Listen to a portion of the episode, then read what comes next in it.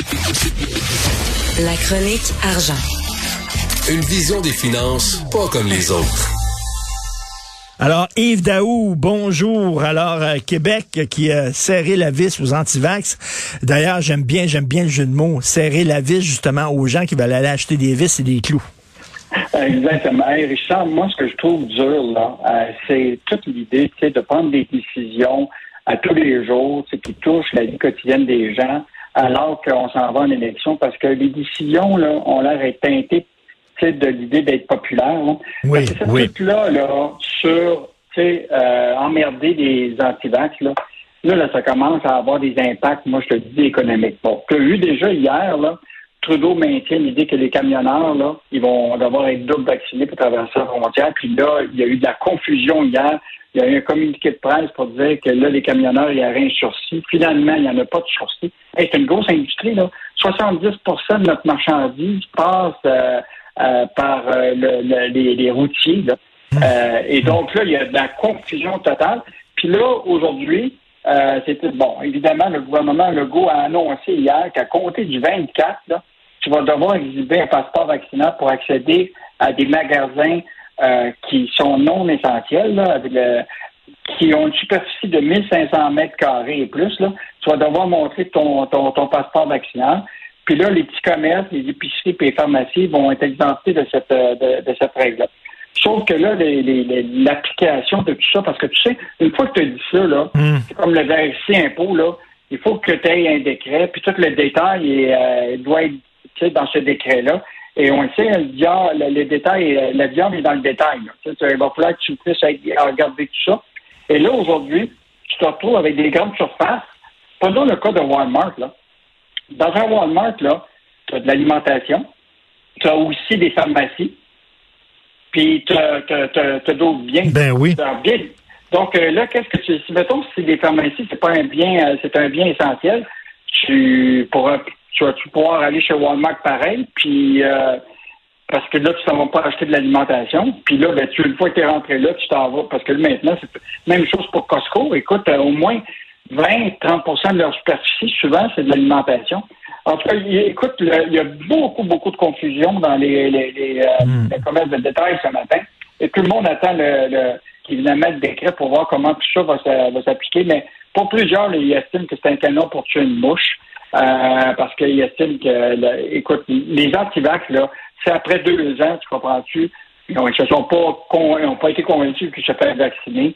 C'est pas pendant une période comme celle-là qu'ils vont, qu'ils vont décider d'aller se faire vacciner. En tout cas, il y a, c'est mm. en train, là, concrètement, moi, je, je te dis, cette décision-là, de, il va y avoir beaucoup de, discussions avec le gouvernement québécois, là, avec, parce que là, on parle de grandes entreprises, là, Canadian Tire, euh, les Lowe's de ce monde, euh, Costco, Walmart, c'est pas des petits joueurs, là.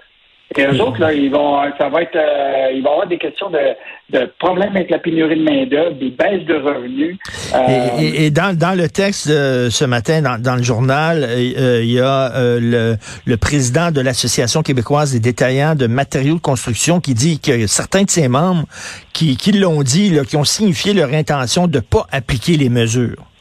Bon, ça, c'est évidemment, c'est à chaud, les gens souvent émettent oui. Des, commentaires, là. mais c'est sûr qu'une fois que ça va devenir un décret, là, euh, tu ne voudras pas avoir les amendes qui viennent avec ça. Là. Mais, mais moi, je suis certain, là, Richard, j'ai l'impression que là, là, ils ont tous été, été pris de surprise, ces gens-là, euh, hier, par cette, cette décision-là. Le gouvernement, il dit, moi, je prends des décisions politiques, là, qui vont plaire à, mm. à, à, politiquement.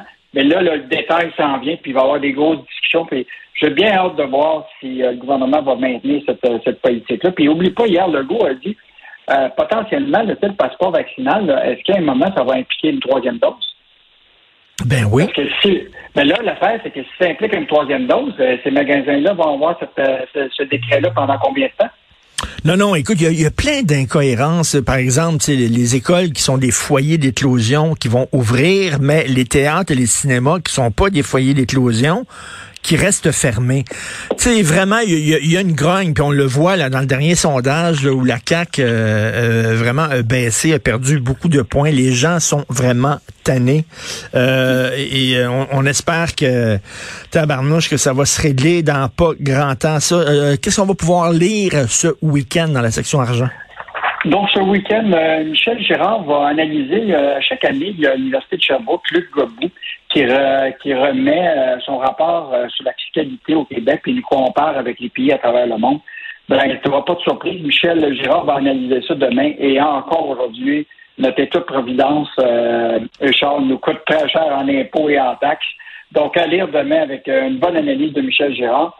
Et euh, ce qui est le plus intéressant dans les argent cette semaine, là, euh, ce week-end, écoute, il y a un étudiant de l'Université McGill qui a été accusé aux États-Unis d'exportation illégale vers l'Iran de matériel de laboratoire pour servir à la fabrication d'armes nucléaires. Un hmm. étudiant de McGill, il a été séquestré euh, actuellement aux États-Unis. En fait, il a été arrêté à la frontière de Saint-Bernard de, de, de la Colle. Et, euh, et lui, il y avait une entreprise qui était ici basée à Montréal, qui actuellement se met sous la loi de la faillite. Euh, et donc, on raconte toute l'histoire parce qu'on a eu accès aux documents euh, aux États-Unis. Écoute, c'est une histoire de film. Euh, et donc, euh, on vous décrit ça dans la section argent de demain dans le journal de Montréal, Journal de Québec. Bon, on va lire ça. Puis écoute, on apprend aujourd'hui en lisant le journal que la Caisse de dépôt va investir dans la méthadone. Hey, ça, là, c'est vraiment incroyable. Hey, Rappelle-toi, là, on, en avait parlé, la Caisse fait de plus en plus d'investissements privés. Euh, qui sont qui sont souvent pas sur le radar de de, de, de, la, grande population, mais nous, on regarde tout ça. Ils investissent dans des compagnies de sécurité qui euh, jouent dur à travers le monde. Ils investissent dans la crypto-monnaie. On avait parlé de Celsius Network, là, qui, qui, qui est une entreprise qui est en crypto-monnaie, puis tu n'es pas sûr tout le temps que c'est toutes les toutes ces affaires-là. Puis là, ils investissent actuellement dans des cliniques de traitement euh, contre les opioïdes sais qu'aux États-Unis, c'est une grosse crise des opioïdes. actuellement, le gouvernement euh, Biden va investir 4 milliards pour traiter la crise des opioïdes aux États-Unis. Écoute, c'est hmm. rendu là, aux États-Unis, en 2020, il y a plus que 90 000 morts de la crise des opioïdes. Et là, la Caisse de dépôt vient d'investir dans une entreprise qui s'appelle Crossroad Treatment Center, euh, ils ont 115 cliniques dans 10 États américains qui traitent 26 000 personnes. Euh, écoute, c'est 10 fois plus de patients qu'en 2014. Et là, évidemment, on a posé la question euh, à la caisse, tu sais, tu se sont-tu penché ces questions éthiques qui soulèvent cet investissement-là? Ben et donc, ils disent, ben écoute, on a fait une analyse rigoureuse des critères environnementaux et sociaux et de gouvernance, puis on a quand même été de l'avant avec, avec, tout ça. Mais ça, écoute, c'est quand même fascinant euh, de voir la caisse investir dans, un, dans un secteur assez euh, Écoute, je connais un gars qui a été pendant de nombreuses années addict, euh, euh, accro à l'héroïne. Ok, il se shootait et là maintenant, bon, il a arrêté ça puis il est à la méthadone. Sauf que ça fait, Christy, je pense 15 ans puis 20 ans qu'il parle de la méthadone. Là, il est rendu, il a, remplacé une euh, une dépendance par une autre. Là, il est dépendant de la méthadone. C'est une forme de dope là, finalement.